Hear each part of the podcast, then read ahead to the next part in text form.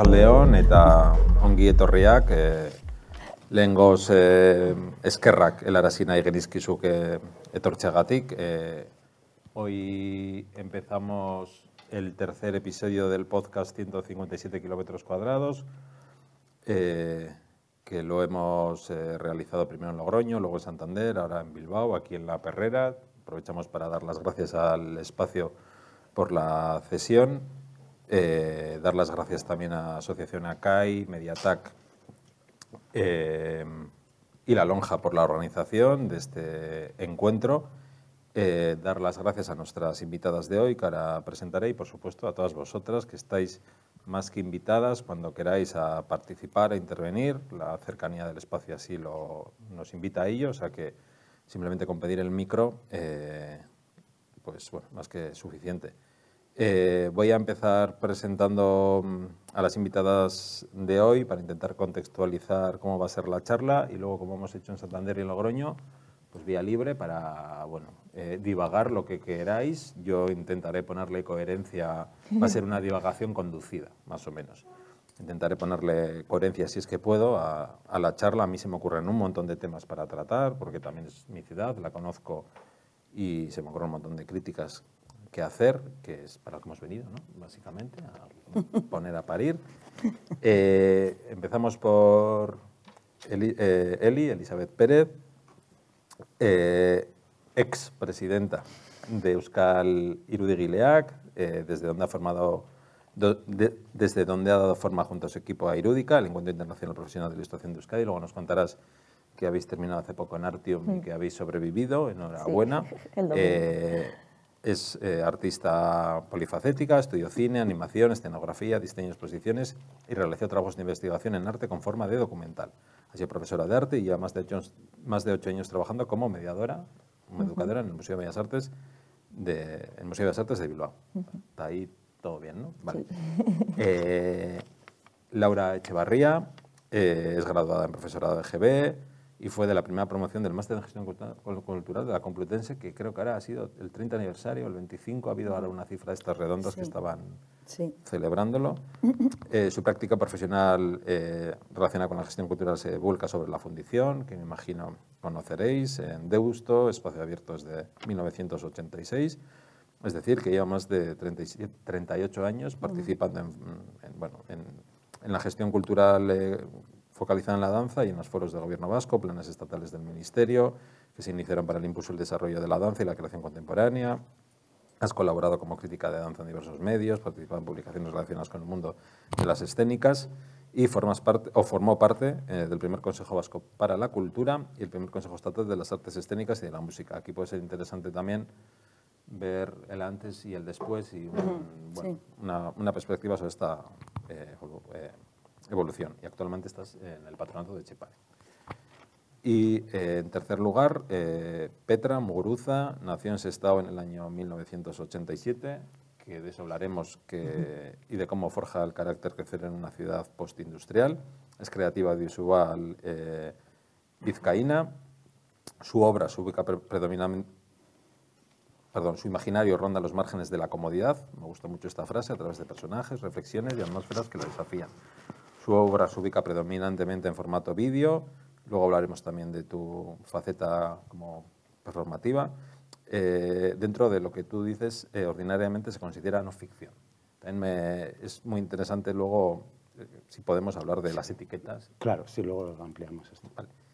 Eh, formatos como el fashion film, videoclip, videoarte, las visuales en directo, incluso contenido patrocinado han sido puestos a servicios de sus narraciones. Y termino eh, subrayando que te identificas por méritos propios militante del precariado y del malditismo, cual creo que nos podemos sentir aquí sí, es muy identificadas. Inherente a, la creación a veces, lamentablemente. Lamentablemente.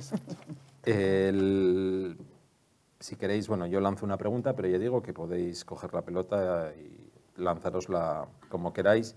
El precariado, la autosuficiencia, todos estos conceptos han salido en los anteriores conversatorios y en casi todos los foros que creo que estemos eh, presentes.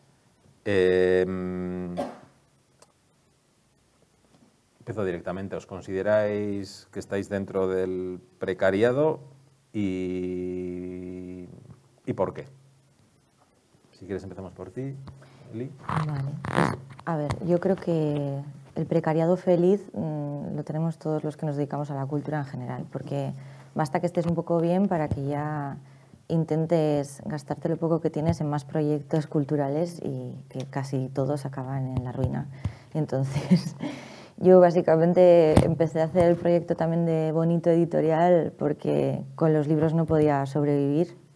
Sabía que si yo vendía un libro y tenía que esperar los derechos de autor o autora, en este caso, eh, en base a lo que una editorial vendiese, nunca iba a haber un euro o iba a haber muy poco. Y al final lo que ha ido pasando es que he tenido que trabajar en mil cosas para mantener la editorial. Entonces, luego el tema de la asociación, por ejemplo, pues cuando he empezado a cobrar en la asociación han pasado cinco años después de estar trabajando allí. Y, y yo creo que el tema de, de tener como un sueldo fijo tampoco es algo que nos encaje mucho a los artistas. No, no sé si decir que huimos también de esa estabilidad y es algo que, que siempre nos estamos quejando, pero también lo buscamos nosotros mismos, yo creo. Entonces, nunca he estado estable, sí que puedo decir que, que soy un poco precaria, pero tampoco creo que me debería quejar. O sea, no sé, ahora mismo no me quejaría tampoco, aunque obviamente la cuenta nunca está bien y, tengo casi más créditos que ingresos, pero por lo demás, pues... Vale, un poco con esta máxima de contra, y no solo Laura desde tu posición como gestora, sino de, bueno, eh, auspiciadora de artistas y de ayudarles a dar, bueno, darles un espacio para la creación, eh, contra el precariado se vive mejor, ¿sí? ¿no? Si yo hablo desde nuestra experiencia, mm, pues eh, la danza es precaria por definición. Me da, me, da hasta pena decir es la hermana pobre de las artes, eh, pero es, es, un topicazo que, eh, bueno, siempre se cae ahí. Em, el tema es que mm, yo estoy con vosotros y entiendo que tengo bastantes más años. Quiere decir que nuestro inicio fue igualmente precario, pero luego, en definitiva, con el tiempo, porque claro, 38 años ya como que nos han, dejado estar estables para sacar adelante los proyectos. Y claro, nosotros éramos una compañía totalmente precaria, como todas las compañías, y el espacio ha conseguido, no digo capital, sino estabilidad para saber que el año siguiente tiene proyectos. Y como dices tú, sí que utilizamos el espacio para apoyar eh, la creación, la estancia, la residencia, el, estreno, en fin, apoyar un poco a la, a la, comunidad artística.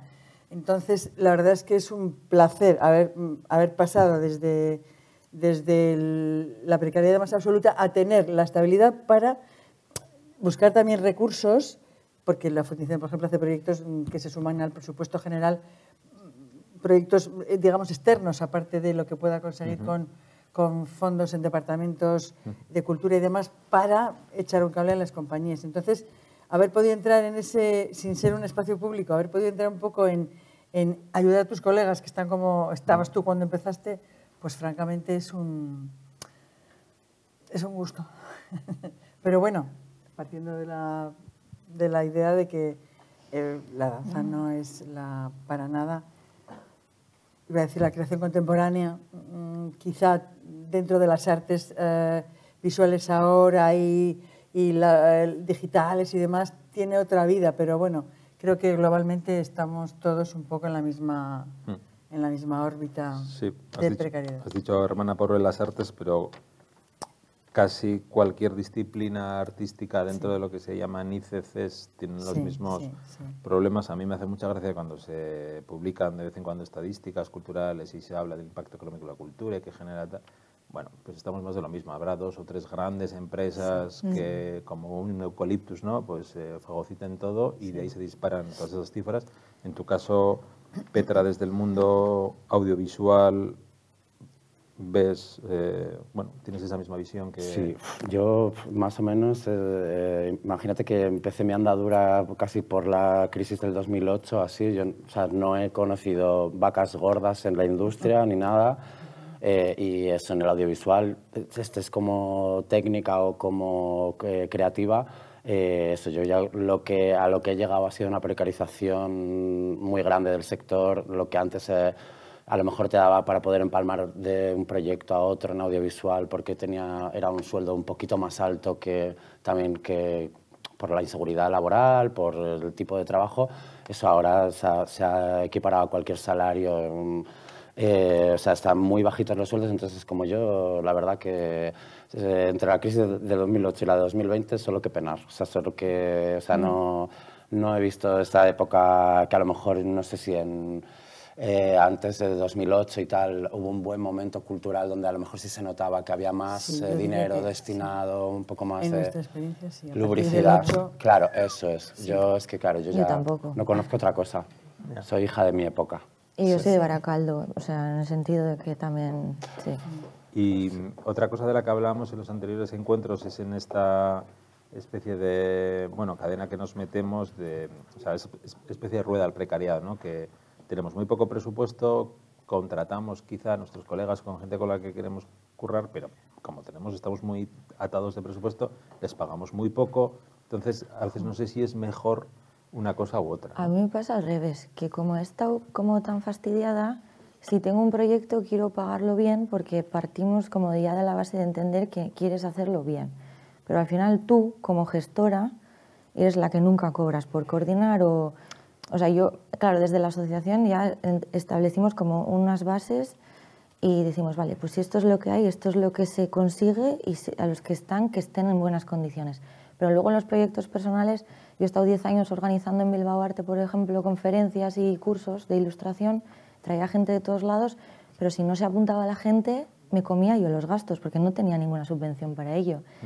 Y, y han sido muchos años de arrastrar así y decir, jo, al final yo soy un poco tonta, o sea, en el sentido de que Te sientes el fusible de todo. Sí, de- ¿no? Porque- como, como la parte fusible de decir, o sea, o estoy yo poniendo mi energía a fondo perdido o esto no, no se mueve. Sí. Sí. Y cuando dices- es una sensación tan estupenda que realmente crea adicción. Y entonces... La adrenalina entonces esa. Claro, o sea, esto de poder organizar cosas, ya pongo yo el trabajo, ya pongo yo el tiempo, ocurre. Pues es maravilloso porque ocurren cosas. Sí, Claro, pero eh, yo particularmente sí que he tenido que medir porque Claro, la no, energía no, no. es infinita y al final eh, que- o sea, tienes que cuidarte porque es una exposición a... o sea, al final es un castigo siempre... pues eso, que es como pues, lo de comerte el huevo roto siempre, siempre, siempre y es una energía extra que hay más lo que también si tienes otro trabajo, tienes un trabajo para pagar las facturas, lo que sea, es tan, es la demanda que te pide, o sea, el compromiso que yo por lo menos me tengo que gestionar. No, pero si es que no- yo creo que es, es fundamental porque si no estás volviendo a generar muchos elementos Claro. que dependen de, de ese fusible y realmente no estás tirando del hilo de que mm, se profesionalice, Claro, se es. pague, Con el tema esté de pagar, considerado. sí, claro, claro. es- Mm. y lo que ha dicho ella, es que me ha hecho mucha gracia. es que A veces como que tampoco queremos tener un sueldo y tal, ¿no? O sea, es que caemos en cosas que creo que, mal. que tendríamos que ir al psicólogo de las artes escénicas para no caer en esos... Totalmente, no es mi caso. ¿eh? Yo tengo el ejemplo del subsidio de artistas de francés, que son, no sé si son 1.300 intermitentes, euros, eh, sí, esto, y me parece que aquí debería de haber, y en- concretamente en Euskadi, por la RGI, hay una especie de subsidio de artista encubiertos y eh, hay gente que se puede dedicar a la producción o a la creación que si no, no podrían, que en otro, otra parte del territorio no puede, ¿sabes? Jo, es que el, el tema es que no tendrían que recurrir a eso. O sea, lo que estamos Claro. haciendo, por ejemplo, en el Estatuto del Artista, estamos currando desde la asociación. Yo personalmente con Quique estamos en FADIP. Ya pararon con el tema de las elecciones y todo, todo lo que habíamos conseguido, de repente, ¡puf! se fue. Esperamos que la cosa Bueno, lo el texto re- está ahí, el texto está ahí, esperemos que el, el texto no se sirve de nada. O Ya, sea, no se retoma. Claro, el tema es que hasta que no se pongan de acuerdo y cambien las cosas, nosotros, por ejemplo, en la jubilación ni siquiera puedes cobrar derechos de autoría compatible con la jubilación, cosas básicas que son, y ahora llegan muchos más temas que, bueno, pues ahí, por ejemplo, eh, con el tema de la intermitencia, pues tienen que, sí o sí, el Ministerio y el Gobierno proteger a los artistas, no tienen que recurrir a la RGI. Claro, totalmente. Tendrían que Dignificar también tener- un poco su Claro, porque recién, a fin de cuentas claro. no es que estás cobrando un sueldo, no tienes unos honorarios, estás recibiendo una ayuda suplementaria que no tiene que ver con Nada tu trabajo. Claro, Tiene cierto, exactamente. cierto aroma estigma, ¿no? A lo Claro. mejor. Sí, Claro, sí, sí, claro. es perpetuar un poquito el patrón de artista precaria, maldita y... Pero que es que encima tendrían que entender que, yo siempre digo, no es un cese de- por actividad, porque solo entienden que si no facturas no trabajas. Yo trabajo en un libro igual dos años y cuando Claro. lo facturo es cuando lo he terminado. claro, claro. Precisamente cuando cobro no estoy trabajando. Claro. Es antes. Cuando, entonces, también hay muchas cuestiones, salud, bajas por tra- no, bueno, sí, no, accidentes no. laborales en el trabajo. El texto es súper vital, súper vital, súper importante. No sé. Incluso plantearse el tercer sector también como Mm. otro elemento, pasar a otra fase de, de trabajo que lo reconozca no como que lo reconozca como elemento artístico, pero a las asociaciones, que normalmente son el núcleo, pues que dejemos de ser asociaciones para ser un sector productivo, eh, activo, artístico y no en estas circunstancias. Entonces, la verdad es que entiendo, se empezó con mucho brío antes del- de la pandemia Hmm. y con, y con ese hueco, con ese corte, la verdad es que quedó un poquito en el aire. Lo que pasa es que... Pero las asociaciones cogieron, yo en- entiendo que con, con muchas ganas, Sí, sí, sí. porque es que es vital. De hecho, si cuando no- se aprobó el texto de todos los grupos parlamentarios, Sí, hubo 17. bueno, un gran revuelo, pero bueno, como suele suceder con muchas leyes estrella, acaba perdiendo fuelle o acaban dejándola y bueno, no sabemos lo que... Pero también sé que se está trabajando casi desde lo sindical en el Estatuto del Artista, sobre todo desde las artes visuales para... Sí, está más eh, enfocado sobre todo desde asociaciones profesionales y sí que salió un Real Decreto en enero. Entonces, ha habido avances, pero sobre todo con los que son por cuenta ajena, no por cuenta propia. Entonces, todos los autónomos y autónomas de la cultura estamos fastidiados igual que antes. Yo espero, o sea, y cruzo dedos de que todo el tiempo que hemos gastado, ahora si todo va bien y los que se juntan ahí a las 9 de la noche y lo queman todo, que no sé qué está pasando en el mundo, o sea, estoy flipando, eh, pues si todo va bien, volverá a retomarse el tema y, y algo de resultado veremos. Yo espero que sí. Sí. Sí, porque vamos, el trabajo ya estaba hecho. Se trata de, de volver a poner la energía ahora para Sí. que se pueda poner en marcha. Sí, También lo mencionamos en, en Santander, eh, que como, como hay público en Santander no puedo contar los mismos chistes, eh, ya se lo sabe. Entonces tengo que... Pero comentamos aquí que cuando la pandemia, las ayudas del Servicio Vasco de Empleo y del Gobierno Vasco, artistas que habían sufrido un parón Sí. más que otros sectores, se les pedía haber cotizado 90 días en Es el que era de 19 y estar dentro, igual tú estabas ahí también, dentro Claro. de, de- de uno de los IAES que te... Y se devolvió mucho dinero porque no se encajaba en ninguno de los dos. A ver, yo soy la típica persona que he tenido que, desde que salí de la uni, bueno, yo ya trabajaba mientras estaba en la uni, por desgracia, o sea, es así, y, y he cotizado todos los meses porque si no, no me dan ningún crédito. O sea, yo toda la vida he tenido los libros, he pedido créditos personales pequeñitos. Tienes que eh, tienes que, o sea, yo siempre he tenido que currarme bastante para pagar todos los meses, pero no es la realidad la mayoría de mis compañeros tienen que darse de alta y de baja porque no te llega. De hecho, hay muchos meses que tú pagas y no tienes entrada de dinero. Entonces, pues bueno, eh, esa vez fue la que nos hizo, por ejemplo, en la Federación de Ilustradores juntarnos, sacar unas encuestas y llevarlas a, a ministerio y decir, oye, mirad lo que está pasando. que Estáis dejando sin subsidio justo a todo el sector cultural, que no está cotizando de manera regular.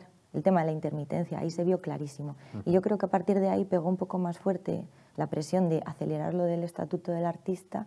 Y yo tengo que decir que los últimos dos años son donde más, más reuniones ha habido. Es Y, sí, sí, totalmente. Eh, al hilo del precariado lo podemos hilar con otro tema que está en la extensa bio de Petra, que es la IA, la inteligencia artificial, Madre. y cómo utilizarla desde una visión, no sé si tecnopesimista, tecnooptimista o tecnoneutra. Eh, leo este, esta, bueno, esta- dos líneas de la, de la, de la bio de Petra que dice la irrupción, la, irrupción de la inteligencia artificial es- se está constituyendo como la fijación más reciente de su obra, resultando en piezas de imagen en movimiento, así como objetos físicos como soporte de imagen fija. Es decir, que en, la, en el formato y en las capacidades creativas que puedes tener y que te da la IA, el abanico es inmenso Totalmente. cómo repercute en tu trabajo, no en el creativo, sino en el de pagar la Iberdrola todos los meses, eh, desayunar unas magdalenas, o sea, en, O sea, en lo ¿cómo- operativo. Sí, ¿cómo repercute de...? Cómo la inteligencia sí. artificial puede servir o para precarizar más nuestro trabajo automatizando tareas repetitivas o nos puede ayudar en, en todo lo contrario. Eh, no sé, yo en mi caso la estoy utilizando a mi favor porque me está dando opción a tener resultados gráficos que tendría que estar subcontratando a otras personas para poder llegar a eso. Volvemos un poco a eso, a la... Sí. ¿Qué pasa? No, no, que es que yo estoy totalmente en contra de eso. Claro, yo, lo he entendido como corta, corta. No, no, que ya vamos a empezar el debate. Claro, no, yo no estoy ni a favor ni en contra. No, yo pero que está, sé, es- no yo tengo- prefiero sí, escuchar eso, porque claro. como si no me escucho a mí misma todo el rato. Eso, prefiero- o sea, es simplemente yo entiendo las posturas y un poco el recelo que hay y puede ser que obviamente pero, eh, se modifiquen eh, cosas eh, laboralmente o haya puestos que desaparezcan, pero en mi caso es que tampoco tengo para elegir, o sea, es como ser real fooder, no tengo dinero para comprarme la carne que, que está acorde a mi deontología, entonces, o sea, no... Al Mercadona, Claro, luego- entonces Tú no es eres como- la culpable. o Sí, sea, claro, si no no, si no tuviera esa IA, pues igual no llegaría a esas cosas y investigaría por otro lado o acabaría o tendría que estudiar cinco años de 3D para llegar a los resultados que quiero, que al final también es una conversación eh, creativa mía que igual tampoco tendría si tengo que tener un equipo de profesional que es muy caro, eso lo puede pagar Pixar, pero yo no. Entonces eso, yo eso, moralmente ni la, o sea, no la cuestiono, pues la utilizo porque pues es una herramienta más y, y, y me ha- sí. Eh, por ejemplo, cuando vais al, al Eroski a comprar esa carne Mm. barata eh, y tienes la opción de pasar por una por un cajero normal de toda la vida, por los automáticos, Mm. las personas que suelen estar en los cajeros son las que te invitan a que pases por el automático. Casi que se están quitando su trabajo, ¿no? A ellos y a ellas mismas, ¿no? Vuestro caso, cuando utilizáis la IA, ¿podéis sentir que estáis echando piedras sobre vuestro propio tejado? Mm, Yo la verdad que no, es que es como, es como tener una cámara y obtener imagen, es un input, una fuente de generar esto y no sé, es que no, no, yo no veo relación directa. Si hubiera dejado de contratar a un equipo de cinco personas, de, de, pero es que nunca he llegado a tener esos- esa- el acceso a esos medios. Entonces, de repente, si me, si, me, eh, si me posibilita tener ciertas cosas, o sea, llegar a ciertas cosas que no podría de otra manera, lo hago. No lo veo, o sea, no, no sé, no, no lo veo equiparable. O sea, no veo lo mismo porque al final, eh, no sé, o sea, yo no me dedico a hacer 3D, o sea, simplemente un... O sea, no sé, no es mi territorio. Me he metido como intrusa en, en, eh, obtener resultados que de otra manera no podría. Y, y no podría ni por dinero ni por conocimientos, no lo sé. sí. ¿Tú, Eli?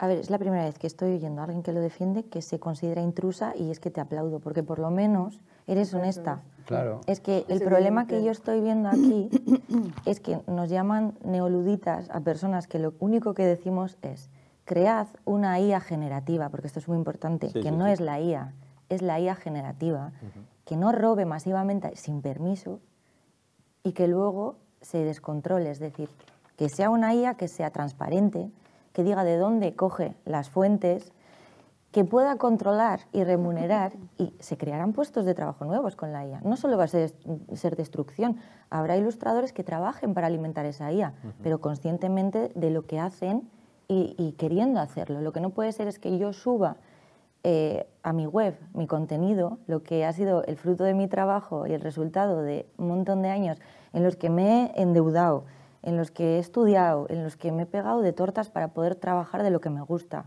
porque ese es el problema de todo, que nos gusta nuestro trabajo, y ahí viene el problema. Eh, lo que no puede ser es que de repente le demos un juguete a alguien que ni siquiera se dedica a esto, ni lo ama como nosotros, y se lucre a costa de, de una especie de robo masivo que se está dando.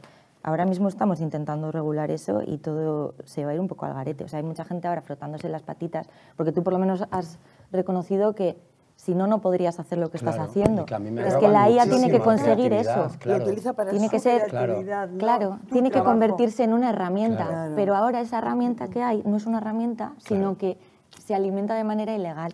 Sí, yo lo Entonces, entiendo, pero no igual vale. que Inditex con el diseño textil, porque yo tengo amigas que se dedican al diseño y lo que cuesta tener una marca, hacer un diseño para que luego venga Primark y te coja lo mismo, le quite una palabra y produzca en masa, Eh, a mí, yo he visto, yo he hecho un videoclip que me ha costado sudor y lágrimas y al de le he puesto una publicidad, una publicidad en Instagram. Al de tres meses he visto que, la que toda la cabecera de una serie súper famosa a nivel nacional estaba el mismo estilo de grabación, la misma animación de logo, todo igual, todo igual. Es decir, yo me he visto en mood boards de gente que luego cobra cachés muy altos por meter creatividades de otros, quiero decir, estamos en ese, o sea, eh, lo único, la única mm, propiedad intelectual que se puede rastrear a día de hoy es la forma de onda de audio, que es tú, sac- tú metes una canción que no te corresponde y no tienes derechos y te salta. Todo lo demás en creatividad, esto es, o sea, eh, un espolio, un espolio. Pues,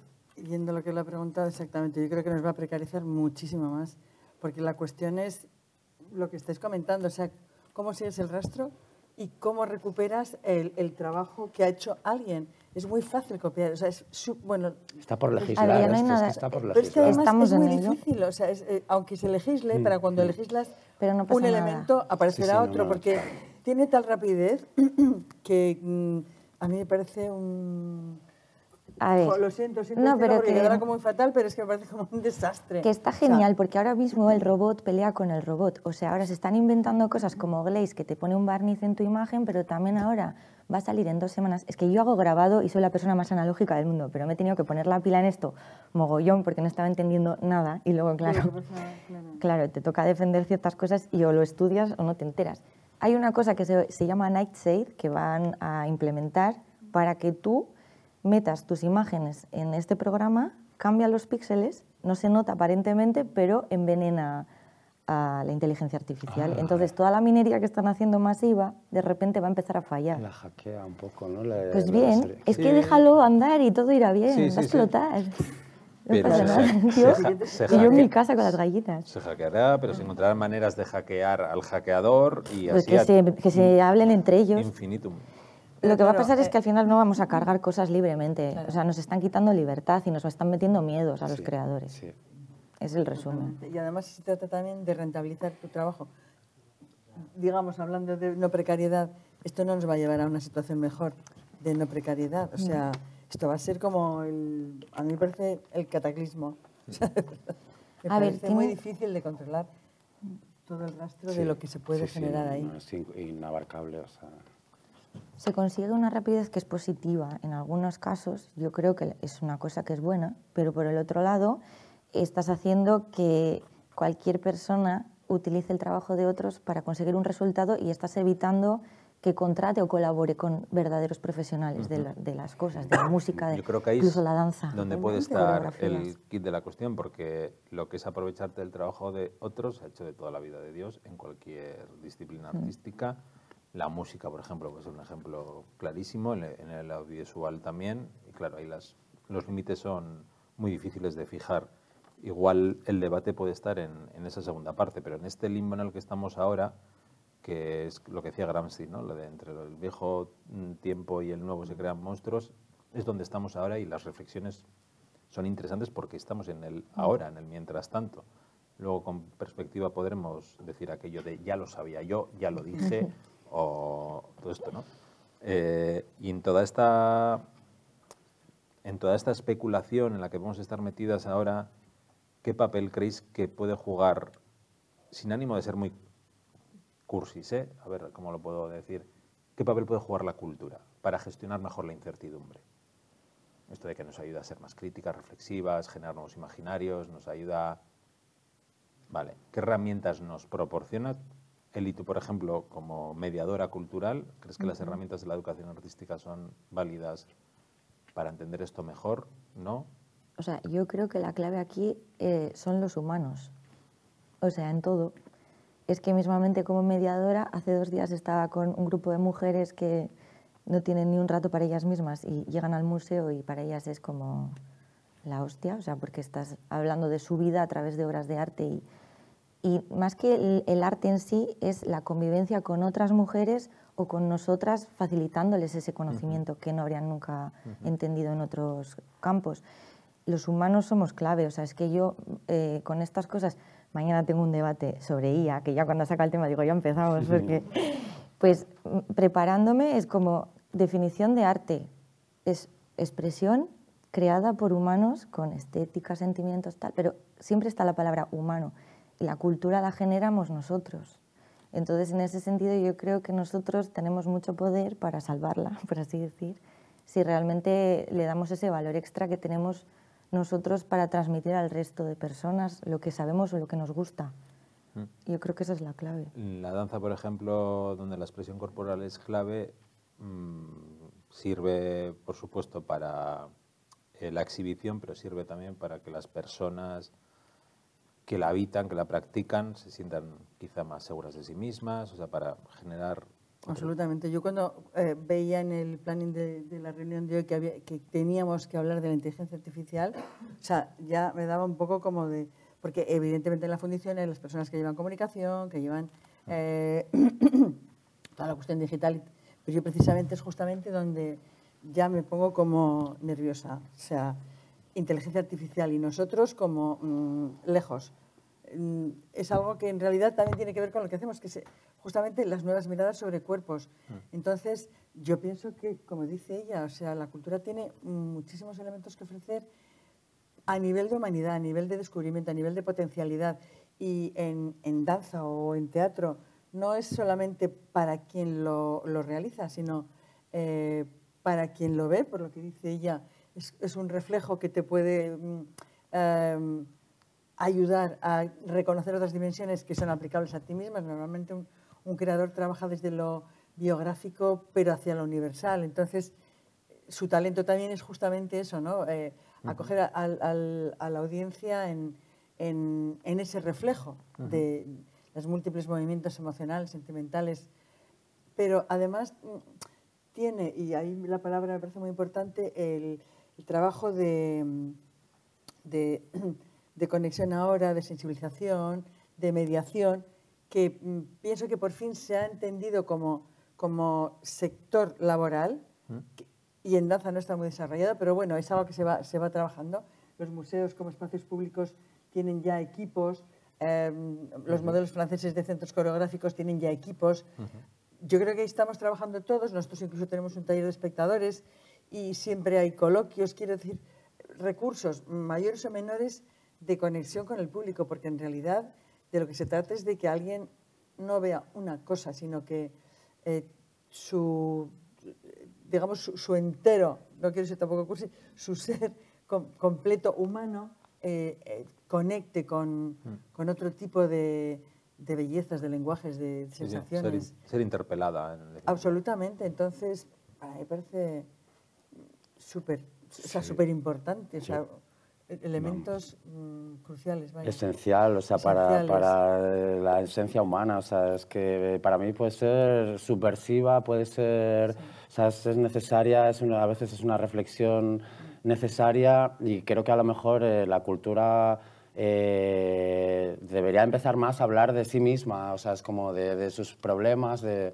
y que eso igual también sea el cuerpo de, de o sea, como de, ¿sabes? Que abrir un poquito la problemática de, de, que tiene el propio sector eh, hablando de él, o sea, no sé, creo que que a veces eso, que, que, que, está muy maltratada o que está muy denostada, que simplemente ya con la precarización se está un poquito hablando del lugar eh, en el que se está socialmente o, o, bueno, el lugar que se le da a la cultura y es, no sé, yo creo que, que habría que volver a recuperar pues eso, esa, esa, capacidad que tiene mm, subversiva y de, eh, ¿sabes? de modificar una cabeza, un pensamiento y de de extenderse, eh, no sé, me parece que ahora mismo, no sé si será que no llega a todas partes, que seguro que no llega, o sea, que no llega, quiero decir, no sé si es que faltan voces, no sé si es que faltan dentro, ¿sabes? Si es que siempre, estamos, siempre hablan las mismas voces y nos falta llegar a otros derroteros, otras voces que no tienen ahora mismo acceso, no lo sé, pero como que creo que tendría que ser un poco más autoconsciente la cultura y, que sea una cosa que fluya. Ah, Ahí va un poco porque puede ser esta una conversación ¿no? como la que hemos tenido muy endogámica, pero ¿creéis que interesa? ¿Esto interesa? es que iba a decir interesa a la gente, pero es que la gente somos nosotros también. Claro. ¿Interesa? ¿O, Yo o- creo o que- somos el mismo grupo endogámico hablando de nuestros problemas una y Somos otra? el, el mismo grupo endogámico hablando, pero yo pienso que es que hay un, un problema de que mm, aquí por la historia de este país en general no hemos llegado a un punto donde la cultura ha llegado a tener importancia. O sea, han ocurrido otras cosas por el camino, de repente han llegado las tecnologías. ¿Quieres eh, de- definir país antes o...? no, hablo del Estado español. Hablo Vale. del Estado español, una dictadura. eh, mm, Sí, sí, bueno, sí. que había divorcio en Francia en el año 46 y aquí llegó en el 90 y ya no me acuerdo en qué año. Quiero decir, ha habido un tipo de retrasos tan bestiales a nivel cultural sociológico que la cultura no ha parecido nunca importante, porque es que yo, es que lo digo como mi abuela, a los cuatro años, mi abuela que nació en el siglo, a principios del siglo XX, pues a los cuatro años le ponían a cuidar otros niños bebés, mientras que, eh, eh, ay, ¿cómo se llamaba esta mujer que trabajaba en la coreografía de las salas? Os lo voy a decir, ¿eh? Ahora no me va a venir el nombre. Pregúntaselo a la tecnología. Caramba, por Dios, si es que es... eh, bueno, no- ahora no me va a venir justamente a la boca, pero vendrá. Es una mujer que bailaba en, en el finales del siglo XIX eh, con... Por La Dios, Foliver, eh, o sea, no, esta chica que hacía con La la, serpentina. electricidad. la serpentina, ¿cómo Sí, se llama? Ah, serpentina, no me sí. acuerdo. Bien, esta pero sí. Que fue un poco Ah, como la inicial y la más vistosa. Su hermano era ingeniero de sonido en Estados Unidos en 1800 y pico, cuando mi abuela cuidaba bebés.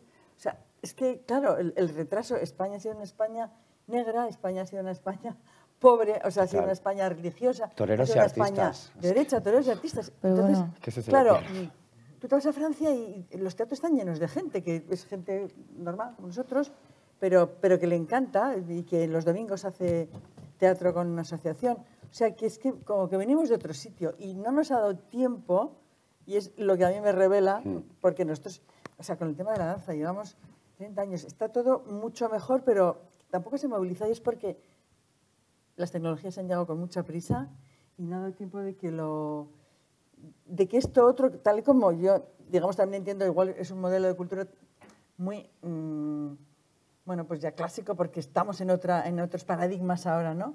Pero la- yo la, la cultura la entiendo como eso, como encontrarme con tu exposición, como encontrarme con, tu, con tus trabajos publicados, con tus performances, encontrarme, estar con Sí. gente que sea presencial.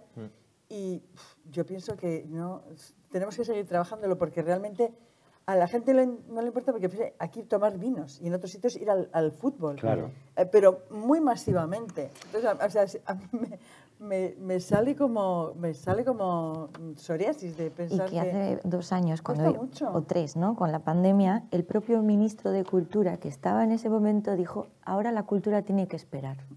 Que nos quedamos todo. con- A ver, ¿tú eres el de cultura y dices eso? Ya. O sea, Luego lo matizó, pero sí. sí, luego no, luego lo, re- lo rectificó cuando todo el mundo se Pero lo echó claro, encima, también de pero que realmente en el No momento se ha lo soltó poner a la así. cultura ni en un espacio mínimamente, ni a mínimos, ni mínimamente en su sitio, ni mínimamente A en ver, su... y yo que he estado, por ejemplo, en lo de lucha autónoma, ¿sabes? Cuando hablabas, por ejemplo, del Estatuto del Artista, alguna persona te comentaba, ya, pero todos somos igual. O sea, es como, a ver, nadie dice que los artistas o autores o personas que trabajamos en la cultura seamos más importantes que otros. Es que por nuestra manera de trabajar somos intermitentes y no estamos ni siquiera en los mínimos de tener las mismas condiciones laborales que el resto de humanos.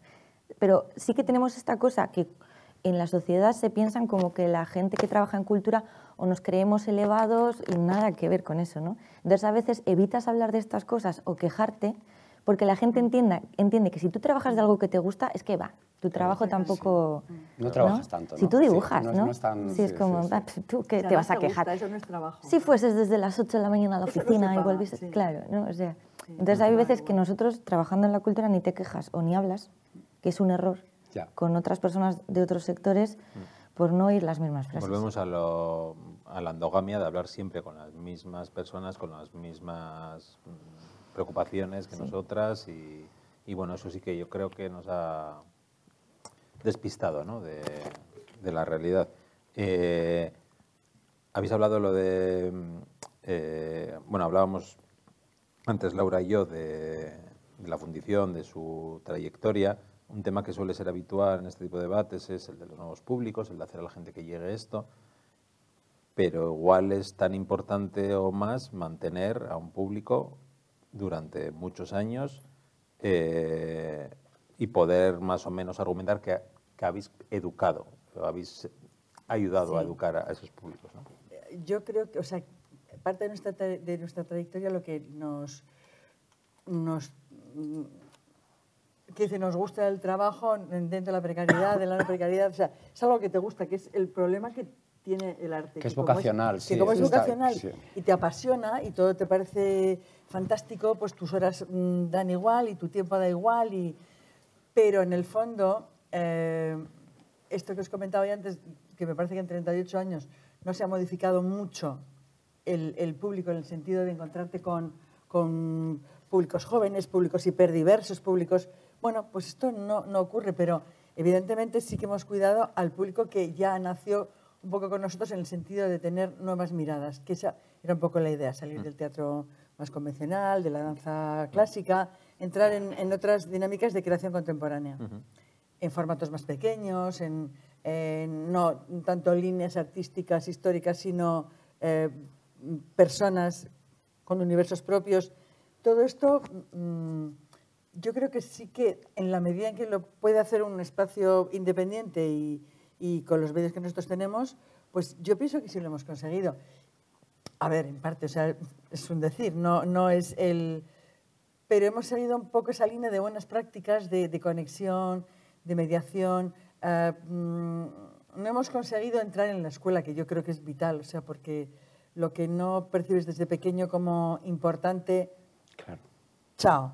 O sea, hay momentos en los que todo es importante y es, es el, el momento esponja ¿no? que absorbes. Y entonces, volviendo otra vez a la mediación, el- la posibilidad de trabajar con cuestiones muy de exploración y de laboratorio en la Fundación como formato pequeño, el Festival Danchaldia, en muchos espacios distintos que te conectan con públicos muy distintos, que normalmente pues estarían más por ver solamente a Nacho Duato, pero ocurre que igual pueden venir también a ver a Mónica Valenciano. O sea, nada que ver, una compañía gran formato, algo menudo, y en- entrecruzar este tipo de lugares, espacios públicos, pues mm, yo pienso que es un poco es- ese trabajo de, de mediación que en otros, en otros ámbitos tiene, yo creo que un poquito el mismo esquema. Se trata que la gente se acerque al- a la esencia de esta cuestión, que pueda conectar con los artistas, que pueda tener las mismas sensaciones. En realidad yo creo que nos movemos por sensaciones. Y las personas que hemos conseguido que tomen clases y talleres viven la danza absolutamente. Es como cuando mm, te dejan una cámara de fotos, pues te apasiona luego la fotografía, porque si te engancha, ¿no? O sea, conectar con, el- con el medio es la manera de que el mensaje además eh, llegue. Entonces, a mí eso me parece muy importante. Me parece como un trabajo que es el que hay que seguir haciendo eternamente. En o tu sea. caso, Petra, por ejemplo, cuando hablas de los márgenes de la comodidad, una manera de mediar puede ser esa, la de Hombre, claro, está claro que la incomodidad eh, a veces se utiliza como recurso para invitar a una reflexión o para eh, desplazar de- del cierto confort de lo que sea, de cualquier convención, eh, pues ¿no? a la persona que está mm, recibiendo esa propuesta o esa obra o lo que sea. Y claro que sí, eh, sí, incomodar a veces es una manera de reclamar espacio y- o reclamar un, un- una vuelta de- al, al concepto que se está proponiendo. Y claro, claro, eso es un recurso estilístico. Sí, sí. ¿Algo que añadir? Ah, vale, creo que habéis dicho. No, no. Eh, bueno, eh, ya digo que estáis más que invitadas cuando queráis a participar e incluso pues, a mí me haríais un favor para pensar en nuevas eh, ideas. Estaba pensando antes cuando hablamos de la, de la inteligencia artificial y su potencialidad en que Diego se estará mordiendo la lengua, eh, pero luego te daré paso. Eh, en León, o sea, en León, en Logroño y en Santander eh, salió el tema de la administración, que no lo quería tocar mucho, cuál es el papel que tiene que tener en este, bueno, en, en nuestro sector y no sé si con el estatuto del artista eh, puede variar. Y me venía a la mente un libro que se llama Cultura Ingobernable de Jazmín Beira, que es una historiadora de arte de Madrid, que está en Más Madrid, el partido político, y hablaba tres- de tres tipos, la conoceréis igual, tres tipos de intervención. Eh, una es la institucional, la institución pone eh, los medios y de alguna manera fiscaliza lo que hacen los artistas a los que han sido objeto de subvención. Por otro lado, como el, que es algo habitual en, en, España, por otro lado, que es más habitual en Estados Unidos, mercado libre, búscate la vida y competís como si estuvieseis vendiendo tornillos. Y luego una tercera pata, que es la que explora, que es yo te doy recursos, pero te cedo el poder. O sea, voy a darte esas facilidades para que tú hagas tu trabajo, pero luego me quito del medio. Y me estaba acordando de que también salió, es que, es que los de Santander, claro, que habéis venido, habéis fastidiado los, eh, los chistes. En, en, pública una frase de un gestor belga de teatro, un espacio que decía Santi Mazarrasa que le, se quedó con que mi trabajo es ceder el poder ¿no? a los artistas. Mm, ¿Cuál era la pregunta? Eh, ¿Cuál creéis que es el papel que debe jugar la Administración en este entorno? A ver, yo a veces he huido un poco de tener que recurrir a ayudas o subvenciones porque al final estás, en cierta manera, hipotecándote. O sea, yo una de las cosas que creo que más necesitamos nosotros es libertad de tiempos. Y lo primero que te pone una subvención o yo qué sé, ¿sabes? Cualquier tipo de ayuda, beca, etcétera, son unos plazos. Y cualquier, no sé, autor o autora que tiene que experimentar, hay veces que igual en tus propios procesos no, no llegas al objetivo en los plazos marcados. Eso es, es horrible. Entonces, yo siempre he intentado autogestionarme desde el minuto uno para mis proyectos. Y eso ha implicado trabajar en millones de cosas que no todas eran artísticas, obviamente. Eh, bueno, yo siempre he pensado que todos los trabajos eran artísticos si el fin era ese. Entonces, aunque estuviese en el Decathlon, si era para comprarme una cámara de fotos, para, pues era un trabajo artístico. Entonces me motivaba a mí misma.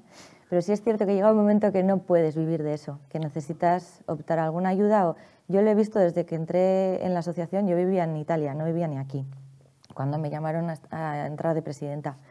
Y, y no, conocía ningún tipo de, subvenciones de las que había para el libro ni nada de eso. Pero Irúdica se tuvo que gestar así. O sea, el encuentro que hacemos, todos los años hay que pedir un montón de subvenciones para, para poder hacer los proyectos.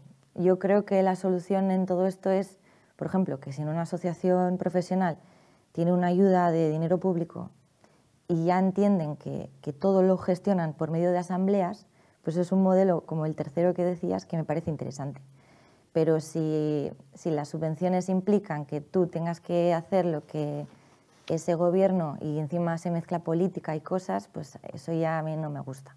O sea, creo que la solución sería, primero de todo, tener recursos y espacios para poder ser autogestionados, o sea, que nosotros podamos trabajar de manera libre. Si no se puede, pues por lo menos que las decisiones sean nuestras, si no es al 100%, al 98%. Bueno, y ahí se suma que aquí no pasa, pero normalmente los cambios políticos, los gobiernos políticos, influyen en una línea de subvención que estaba ya o un plan estratégico que estaba ya consolidado y se va patas arriba, ¿no? es otra... Y eso deja un periodo de tres años de estabilidad en cada cuatro, o sea, quiere decir que ya es como... Mm. Años, ¿sabes? Las, cabezas de, esos periodos ya es, mm, es, que se pierde totalmente. Puede, una cosa que puede llegar a prosperar, a que se caiga, eh, puede ser un cambio de gobierno tranquilamente. Y eso, mm, eh, ahora mismo lo que, la administración deja fuera, yo te diría que más de la mitad de, la comunidad eh, artística, porque es, o exige, pues lo que comentaba ella, exige unas cosas que no todo el mundo cumple y aparte creo que tendría que tener un punto de no solo facilitar, sino dinamizar, es decir, meterse a ver por qué no está llegando, las cosas a su sitio, porque se está quedando en, en una gente que, sabe muy bien, o sea, la gente que sabe moverse en estos términos y, tal, pero eh, pues, eh, pues es, eh, sí que hace uso de esto, pero todo el resto de comunidad artística que no, pues ver por qué no está, no está llegando, no se puede acceder y hacer un poquito también de autoadaptación a, ¿no? a poder llegar, o sea... Eh, pero vamos, que lo mejor sería la autogestión y, que te cedan recursos eh, sin luego pedirte un estilo de cómo empleas esos recursos o tal. No sé, eh, está, está complicado el tema. O sea, ya ahora mismo me parece un tema tan farragoso que no, no tengo conclusiones. Así Es ni- que lo ideal sería el tercer, el tercer modelo. Como... Me he acordado, la coreógrafa era Louise Fuller, la de la serpentina. totalmente. Maravilloso, si lo podéis mirar. ¿eh? Nosotros hemos trabajado toda nuestra trayectoria en el modelo francés, modelo Estado protector, subvenciones. En ese sentido, intentas ser, además, digamos, independiente de alguna forma, de manera que no toda tu vida dependa de eso. A veces hemos intentado el modelo anglosajón. Imposible. O sea, esto ya es... eh, aquí no, no tiene Buscar sponsors, esas cosas. No tiene, no, no tiene sentido, no tiene posibilidades, porque, claro, no es solamente es el modelo social, pero es el modelo económico. Con lo cual, eh, nosotros teníamos una galería de artistas. Eh, ¿Cómo vendes? O sea, mm, de pintores, quiero decir, en los principios de la fundición, en la primera. Entonces, mm, pasaba con la danza, pero pasaba con la pintura, pasaba con todo. El modelo de mercado te, te- te sitúa en lugares que lo, lo hace muy difícil. Mm, en un modelo anglosajón encuentras un, un sponsor, te puede salvar la vida, pero claro, eh, la cultura no es un cultivo mm, como el modelo francés, que bueno, más o menos está considerada. Por eso entiendo que el, ter- el tercer modelo, el de te doy el poder, pero claro, esto ta- también mm, aquí nos hace falta un poquito de rato ¿A para quién llegar. llega, no? También a quién eso, es llega, eh, mm, cómo lo modelas. Eh, Lo ideal sería también ser tener un porcentaje autónomo, porque claro, si dependes de, mm, de la administración, esto acaba teniendo perversiones Claro. absolutas, o sea, de continuo. Y también es injusto que nos dejen el poder a nosotros porque es tu trabajo.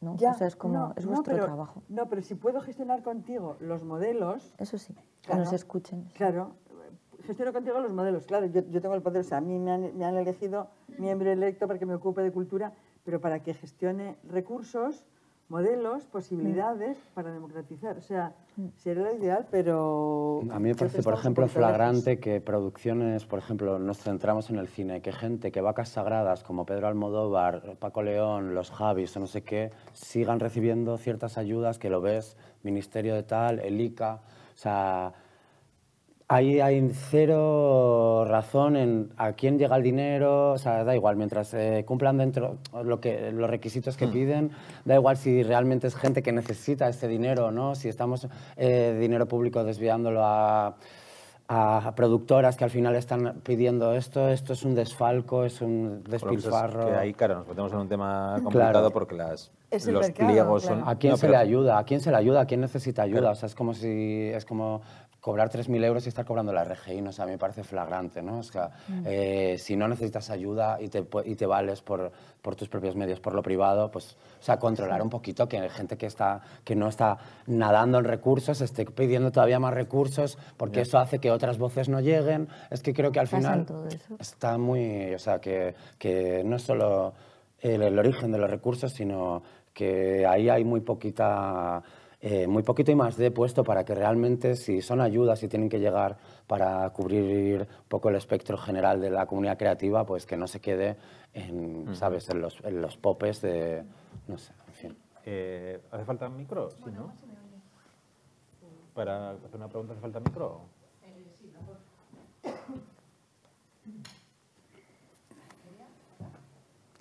En el libro pasa igual. Que dices, no puede ser que todos opten a las mismas ayudas. Hay un sector de libro independiente y hay otros mastodontes que se lo llevan todo.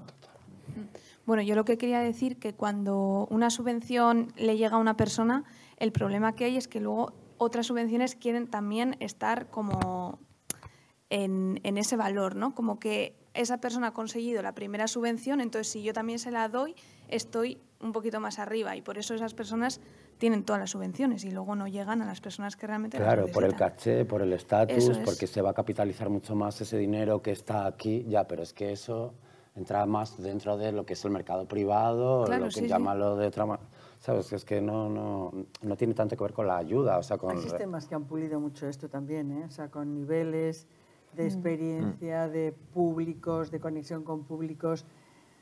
Se va puliendo, pero claro, es dificilísimo. Sí, Yo cuando bueno. estaba en, en el Consejo Vasco de la Cultura, bueno, pues mm, mm, en el tiempo que estás haces un poco lo que puedes, hablando de, de posibles mejoras que la verdad es que pulen. Mm, Yo cuando voy a foros fuera del País Vasco O sea, todo el mundo se quiere venir aquí, porque claro, las ayudas son como maravillosas, estupendas, Eso es verdad. hay muchos niveles diferentes, entonces depende en qué momento creativo estés, en qué momento de tu carrera, en qué- bueno, El- esto se puede mejorar, pero claro, eh, habría que elegir el modelo. Estamos en el anglosajón, estamos, eh, preferimos, yo creo que bueno, aquí de momento tenemos para rato con el modelo francés de Estado protector, pero que habría que tender a la tercera, a la tercera posibilidad, ¿no?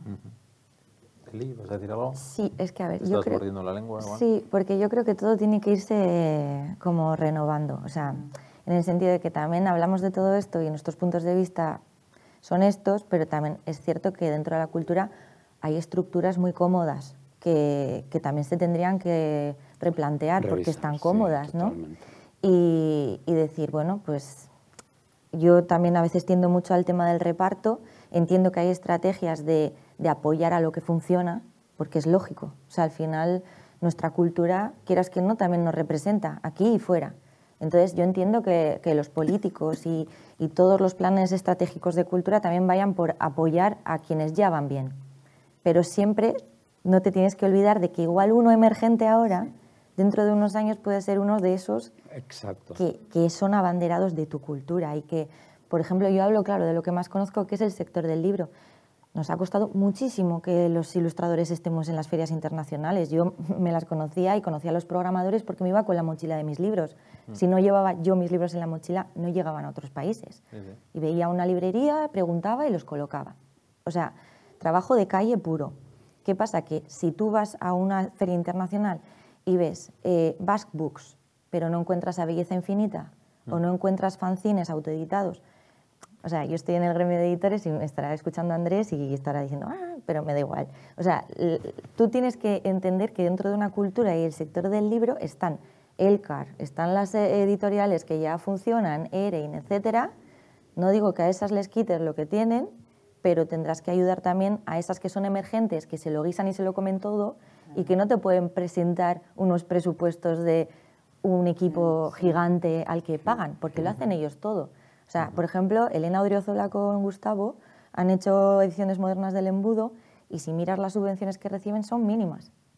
Gary de Belleza Infinita y yo ni nos presentamos, porque es que dices, ¿para qué? Y hay estratos que dices, no estamos en la misma, o sea, en el mismo nivel que eso otro. Seremos el mismo producto porque son libros, pero hay que entender que las cosas no se gestan de la misma manera en un nivel y otro. Entonces ahí, claro, es difícil. Yo entiendo que también para las administraciones es muy difícil gestionarlo. Yo no querría estar tampoco Voluntad en de su papel. alcance le falta a la administración, voluntad de alcance de real, o sea, de joder, meterle I más D y seguramente sea simplemente empezar a hacerlo, ¿sabes? O sea, es que Sí, entre no hay- hacerlo y hacerlo. Volvemos a esa tensión entre quizá los técnicos de cultura y los de Hacienda o el interventor que te dice, mira, esto incumple la legal o lo, o lo cumple. Eh, y me estaba acordando de unas ayudas de fábricas de creación, de estas que creo que ya no existen, Ya no pero hab- existen, ¿no? que había tres tramos que eran como 3.000, 5.000 y 10.000. Bueno, eh, la petición que se hacía a las mayores de 10.000 era tal que todo el embudo se creaba ahí, dejando las ayudas menores casi sin solicitantes o con menos solicitantes. Y en el caso del audiovisual, eh, tengo una amiga en los observatorios con la cultura y me estuvo contando que era muy habitual que las mujeres pidieran las ayudas mínimas, teniendo los mismos requisitos para todo el mundo, que las ayudas máximas. O sea, que ya casi te autocensuras o te autocomplejas, mejor dicho, diciendo, no, no, esto no me lo van a dar a mí, a mí que va, me, me voy a por las menores, ¿no? Ese joder, eh, clavo en el imaginario que tenemos también es, es por algo, ¿no? Es, es, eh, es muy fuerte que, que se llegue a Hombre, es un tener poco esa... autocensura también, ¿eh? En el fondo, que psicológicamente también es como falta de confianza, aunque también sabes o tienes la certeza de que ocurren cosas objetivamente que no te van a ayudar. Claro. Pero a mí me parece otra cosa, mm, jugando a, sea el esquema que sea, pero como en diferentes niveles de proyección y de carrera con relación a emergentes y a, porque, que le apoyen a Almodóvar, pues caramba, claro, Almodóvar tiene tal proyección mundial que eh, esto revierte lo que comentaba ya, ya. pero es que- yo lo que creo es que eh, los que tienen eh, esta situación ya, debería ser obligatorio que apoyaran a los emergentes. Exacto. O sea, porque tienes la estructura, el conocimiento, nosotros trabajamos mucho en la internacional- internacionalización de, de compañías, o sea, no es nuestra misión porque esto no es, pero ya que tienes la posibilidad, que vas al festival, que puedes hacer de, de embajador de materiales, de, de compañías y de hecho acabas creando una red de lugares próximos, cercanos, un poco en la misma sintonía. Quiero decir, yo creo que hay que hacerlo también como más eh, reticular. O sea, alguien que tiene ya una, una, eh, un estatus, bueno, un estatus, que ha llegado a un nivel donde su eh, estabilidad está garantizada. Todo siempre es difícil porque aunque tengas Sí, pero como- bueno, ya una solvencia Pero- demostrable totalmente. Sí, Es que yo es- creo que esto sería también como obligatorio. Lo mismo que la sensibilización, que las estructuras que tienen ya un, un potencial garantizado y, y, vamos, reconocido, que apoyaran. Es la manera también como de ir entrando, de, de buscar una permeabilidad, para que además no entienda todo el mundo que, claro, ese bloquea y yo que... O sea, hay que, yo creo que hay que hacer algo que permita que fluya, que sea un movimiento circular y en ese sentido obligar, o que obligarte de una palabra ya no toca. No, no Parece dar, que lo pega. no dar, sí, Concho, pero yo sí. digo, sí, o sea... Poner es- condiciones es una al- a condición, ciertos es una dineros que- pauta, y a cierto perfil, ¿sabes? Es- eh, me parece una, una, mm, forma de, de mejorar los esquemas que, mm, bueno, pues todas las comunidades van probando, unas con mejor fortuna, los que están quemando contenedores ahí por la noche no, pero bueno, en general, yo creo que con, la gente tiene un poquito de buena voluntad y, y normalmente en la medida en que consulta, yo creo que o sea, se pueden, se pueden encontrar, y hay modelos, hay modelos en Francia, en Alemania, en fin, o sea, hay mucho modelo que copiar, que, que puede que puede pulir, porque claro, cuando te encuentras con un cambio radical, con un cambio de gobierno, con un- es, es un horror, o sea, porque eso es una laguna.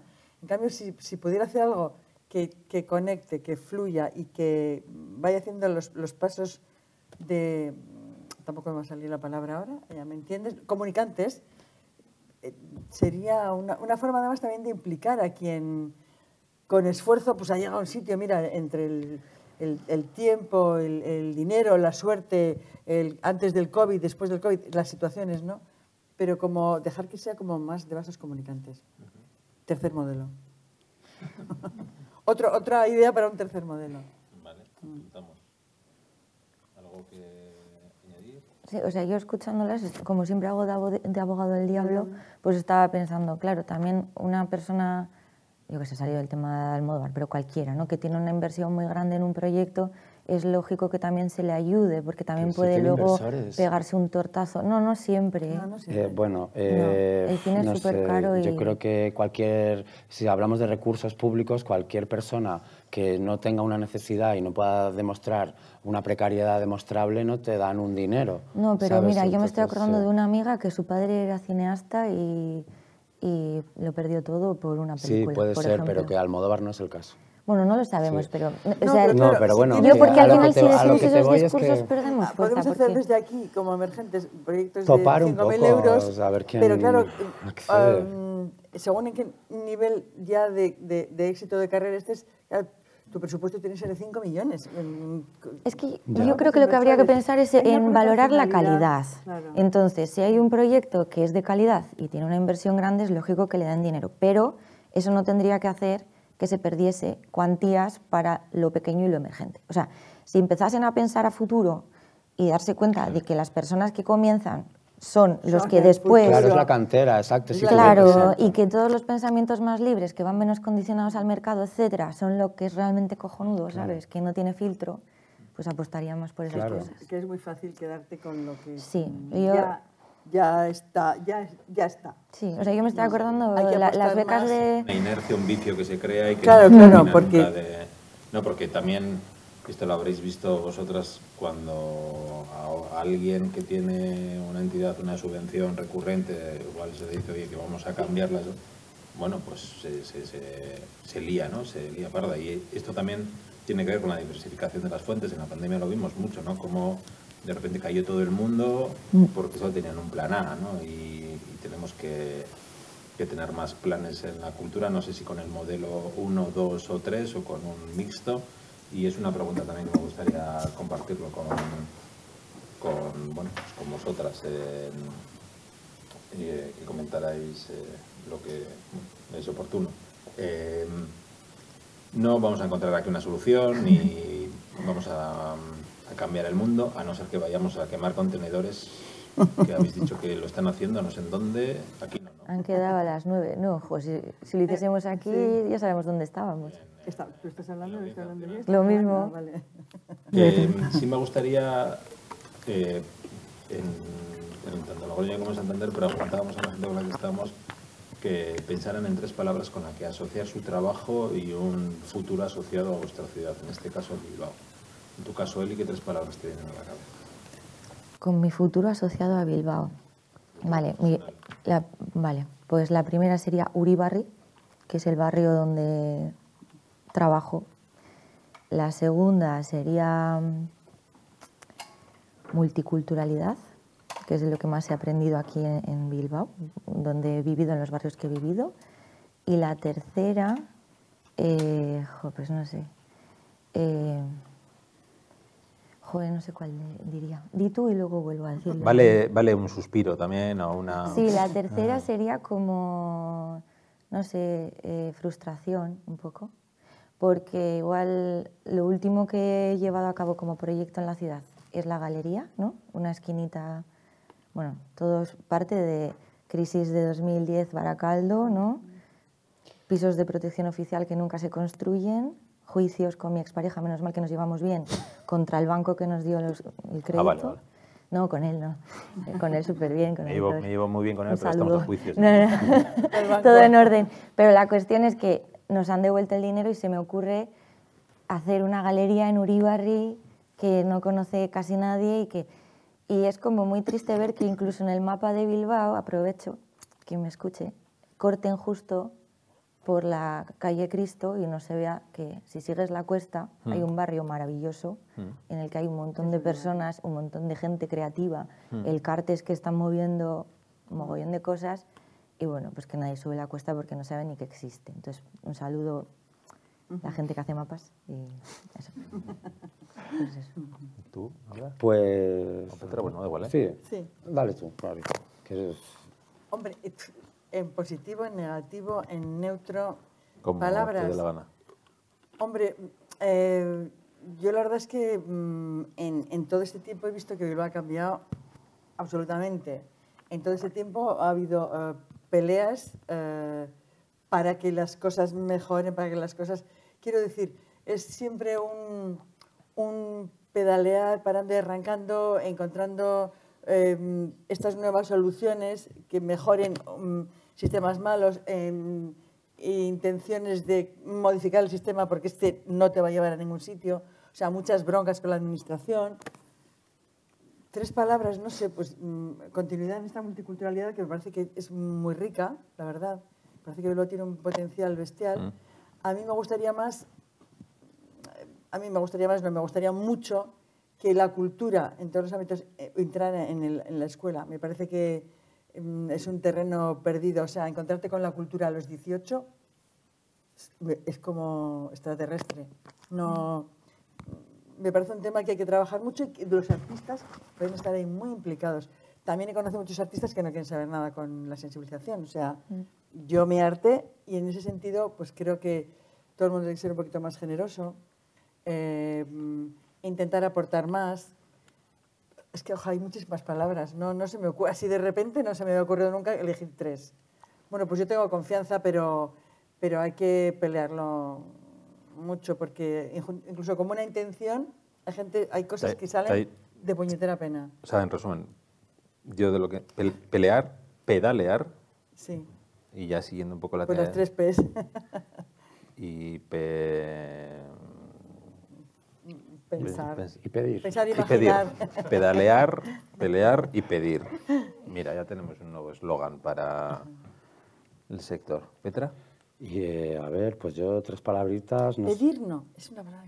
No. Pero queda bien para la... por la P. Para, sí, Potear. eslogan. Potear, totalmente, potear mucho mejor. Voy a pensar en la. P a ver si me gusta más. Eh, yo no sé, creo que sería eh, autogestión, o, eh, no sé, eh, no capital, no capitalizable, o sea, al final veo gente que ha tenido una producción artística tipo Remedios Bar o esta gente que ha pintado 300 cuadros en cinco años sin ningún afán de venderlo y luego de repente eh, esa obra ha cobrado sentido una vez después de, de, haber fallecido ella y hace poco se vendió uno de sus cuadros por 6 millones.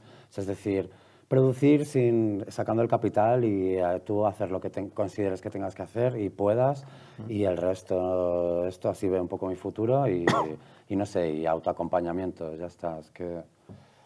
Porque al final, o sea, el afán, las ansias y todo, todo este afán creativo a veces también eh, pues eso va en tu detrimento porque es una ansiedad que te consume. No ha salido una palabra que sobre un tiempo estuvo muy, fue mainstream dentro de la gestión cultural, que era la de los cuidados. ¿no? Vamos a aprender a intentar poner el freno, a no estar pendiente de, lo que llegue y a, bueno, y a vivir un poco. Por eso, volviendo al tema de la inteligencia artificial, uno de los eh, debates que surgían era, vale, igual desaparecen muchos puestos de trabajo y en vez de echarnos las manos a la cabeza o empezar a correr desconsolados por las esquinas, vamos a decir, bueno, igual tenemos más tiempo libre y lo podemos usar para tocarnos las narices, para pasear y para no exigirnos tanto. O sea, que incluso nos puede hacer un favor.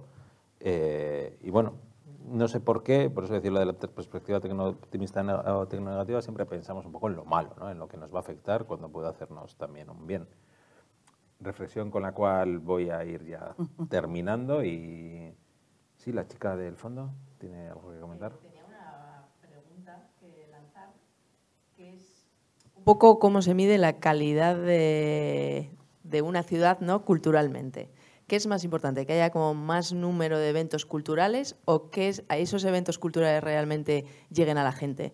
Porque, por ejemplo, en el caso de Bilbao me da la sensación que hay momentos en los que hay sobreprogramación, ¿no? Hay como muchas cosas de mucha calidad, pero que sientes como hasta agobio porque dices, quiero ir y, no puedo ir, como en el caso de hoy, que sabemos que hay como programas muchas actividades. Entonces, a veces, no sé si eso es como muy bueno o si deberíamos poner más énfasis en en agrupar públicos y que esas iniciativas lleguen y que esos esfuerzos también ¿no? que hacemos desde esa precariedad pues realmente pues tengan más acogida, ¿no? que de alguna manera es como también ahí te das cuenta que después de poner como todo tu esfuerzo pues que hay, que hay una respuesta, ¿no? que es ese momento de, hacer las cosas.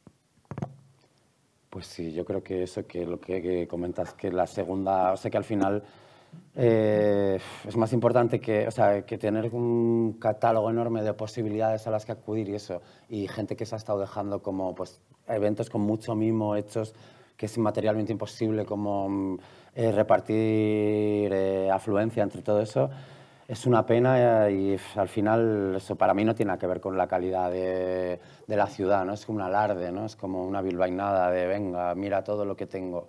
Pero eso, si luego al final en esas charlas, eventos, lo que sea, no hay ni una persona que lo reciba, o sea, toda esa no, o sea, no va a ningún lado, ¿sabes? Al final. A mí me hace pensar a esta, hubo una onda, hace como 10 años todo el mundo hablaba de las ciudades creativas y tal, y entonces todas las ciudades eran súper creativas y todo el mundo era súper creativo.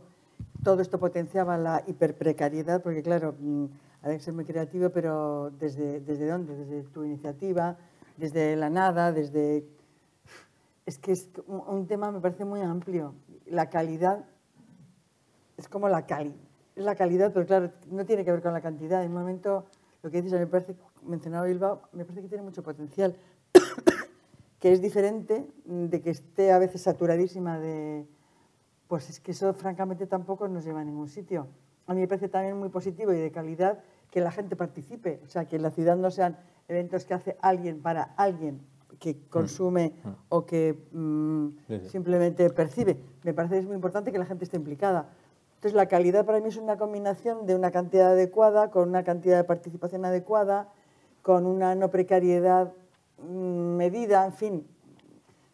O sea, un poco un, centro de sentido común donde el artista cree, pero que no esté completamente, que no esté explotado y, que sobre todo a mí me parece también muy importante que, la, que se dirija el, arte a que la gente pueda participar, colaborar, en fin, que es una combinación de muchas cosas. Muchos eventos no, eh, no la asocio calidad, la verdad.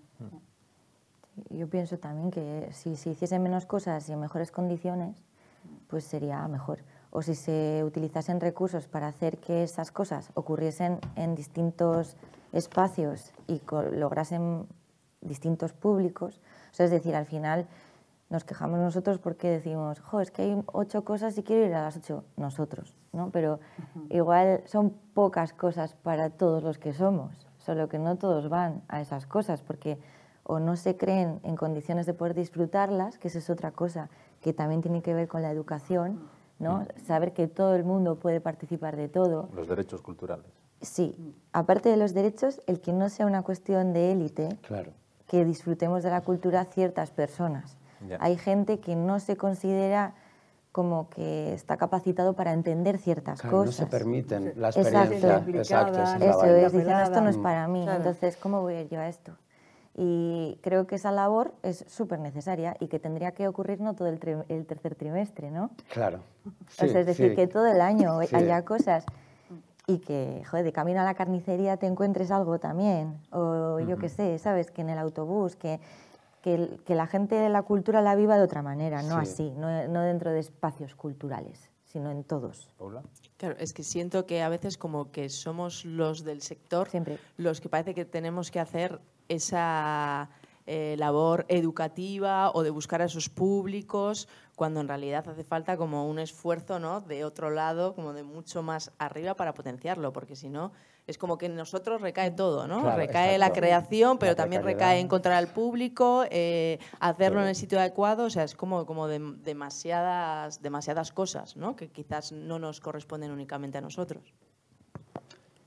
Totalmente. Lo que pasa que mm, es que hay una cosa que es muy evidente, que a nosotros nos importa mucho lo que hacemos, nos parece fantástico y además somos como adictos, o sea, es algo como a la gente no le pasa eso y a la administración, los políticos tampoco les pasa eso. Entonces, claro, no, queda otra más que intentar convencer e implicar a quienes tienen las herramientas. Eh, es que yo me acuerdo que en muchos eh, congresos la, conclusión final era, bueno, es que no hay que hacer talleres para, el, para los especialistas, ni, casi ni para el público, hay que hacer talleres para los políticos. Era ya la broma. O sea, era, acababas el congreso con aquello es que es así, o sea, nosotros tenemos como, es como una necesidad vital. La gente no la tiene. Entonces, eh, o consigues que alguien lo tenga o lo haces tú. o estamos en este término medio donde nos parece que, claro, es, verdad, es cierto, que no podemos hacer todo. Claro, pero, entonces volvemos como a esa visión de que en realidad para el Estado la cultura no es un derecho universal ni algo que el ser humano necesita. No, no, el, papel sí, pero es que luego en, la impronta personal no está. Es como que ficha, ¿no? Es como que como quien entra a currar, ficha, sale y es como, vale, hecho, aparcado, ¿sabes? Pero eh, realmente no hay una... Esta, misma necesidad mm, personal grave, ¿no? Porque entonces es cuando entramos en solo ver la cultura como algo de mercado, Exacto, que puedes obtener un, beneficio. que no llegue a donde tiene que llegar, el alcance es que a eso sí. La cultura es una pata más, como, o sea, como está todo estructurado, es una pata más igual que el turismo y que otras cosas. Entonces, como se ha eh, acostumbrado a ver unos resultados, pues nosotros somos más de lo mismo. O sea, es decir, que hay unos presupuestos generales, eh, se reparten de esta manera y vale, ¿y aquí qué se ha conseguido? Ya está. O sea, no, es difícil. Yo entiendo que también gestionar eso es difícil. No... Sobre todo porque no tienes la misma intensidad de deseo. El arte es deseo. Claro. O sea, nosotros mismos, nosotros mismos también, y esto, o sea, creo que incluso dentro del sector cultural a veces pensamos, jo, este quejeta, jo, no sé qué, ¿sabes? Que en el sentido de que... de autenticidad no, y de, y de, y de los usos de los recursos, tal, o sea, creo que en general nos tendríamos como todos que relajar y comunicarnos mejor y poder también pedir las cosas mejor para que lleguen a quien nos pueda ayudar de alguna manera y que cambien un poco la mirada. O sea, es decir, que las cosas, eh, igual el tema de los plazos, vuelvo a lo mismo, es súper importante, ampliar los plazos, que no todo sea en el curso de un año para todo. Y, bueno, nosotros, a ver, yo desde siempre pienso en nuestros casos lo que conozco, pero por ejemplo en la, en la asociación, se gestaron las becas de creación para cómic y para, para álbum ilustrado. Joder, pues cuando no funciona algo le das una vuelta y dices, vale, igual es que se pide un contrato, igual es que eso ya corta la libertad, que tienes que tener ya un acuerdo para que te publiquen un libro antes de empezar a trabajarlo. Y, y, claro, eso cuesta luego comunicarlo a los que dan las subvenciones, porque ellos lo que quieren es verlo publicado. Pero si tú les consigues convencer de que si la obra es buena, la van a publicar, ya sea aquí o en otro sitio, que hay que confiar más, pues mira, una de mis palabras sería confianza igual, ¿sabes? De decir, es difícil llegar a que los de arriba se den cuenta de que en la cultura necesitamos más tiempo y más confianza. También eso, daros cuenta que un técnico de cultura o el concejal o quien sea, a final de año viene el interventor y le dice, a ver, enséñame lo que has hecho y cómo está justificado. ¿Cómo que esto no está justificado? El año que viene te bajamos el presupuesto. Es que es así. Entonces, también es normal que a estas alturas del año empiecen a haber encargos porque sobra dinero, eh, ese tipo de cosas, Es que, es siempre pasa lo terrible. mismo. Sí, eso es terrible. La tercera P, en vez de mm, pedir, mm, encantando lo que dice ella, sería posibilitar. Posibilitar desde donde estás y posibilitar a los posibilitadores. O sea, Sí, sí. es como ese trabajo como de, de- de intentar conectar con ellos para que entiendan qué tipo de necesidades mejoran los, los procesos, qué tipo de procesos serían importantes porque, mm, pues mira, estos otros mm, realmente no funcionan. O sea, se pueden modificar mucho los procedimientos. Y para mí esto sería mm, otra P, sí, importante. Pedalear, pedir y posibilitar. No, pedir no era. Ah, no, pedalear, pelear Pelear. Pelear. y posibilitar. sí. Porque pedir, se, se supone que tendríamos que estar trabajando en conjunto. Y perseverar. sí. Uf, hay mucha P. Mm, Mucha P. Demasi- mucha P y demasiado hijo de P, pero bueno. En- vamos a ir terminando, eh, porque imagino que tendréis cosas mejores que hacer, como ir a tomar una cerveza, que es viernes. Eh, yo, bueno, si alguien tiene algún comentario que hacer, última pregunta, pues eh, es el momento. Y si no, yo, bueno, eh, emplazarnos a seguir viéndonos en foros como estos, que creo que yo a veces sí que mm, pierdo un poco la confianza y digo, "Joder, ¿para qué vamos a seguir hablando del mismo tema? Dando-?" Pero creo que es un debate que necesita, o sea, un continuo, que tiene que estar todo el rato sobre la mesa, eh, no solo para nosotros, sino para, bueno, pues para el resto, ¿no? Algo haremos o algo conseguiremos eh, hacer pensar a alguien en algún lado y, y sí que ha habido avances y no está todo tan... Y vivimos en un sitio privilegiado con unas políticas Totalmente. culturales que no... Eso totalmente, ¿eh? Si nos está viendo alguien Sí, otra comunidad Lo autónoma dirá, lo que ¿qué tú, decís? lo, lo que tú decías antes de que se nos pone a Euskadi como caso de ejemplo, en todas partes, y es verdad, y claro, tú tienes que hacer un poco el papel de, bueno, bueno, no flipes, que tampoco es para tanto, pero sí, o sea, hay muchas posibilidades que en otros sitios serían inimaginables, ¿no? Entonces, partiendo de esa base, vamos a seguir quejándonos. Exactamente. Eh, y millas que de torchagatic y nos seguimos viendo pues, sobre estos foros, ¿vale? Qué ricasco. Súper.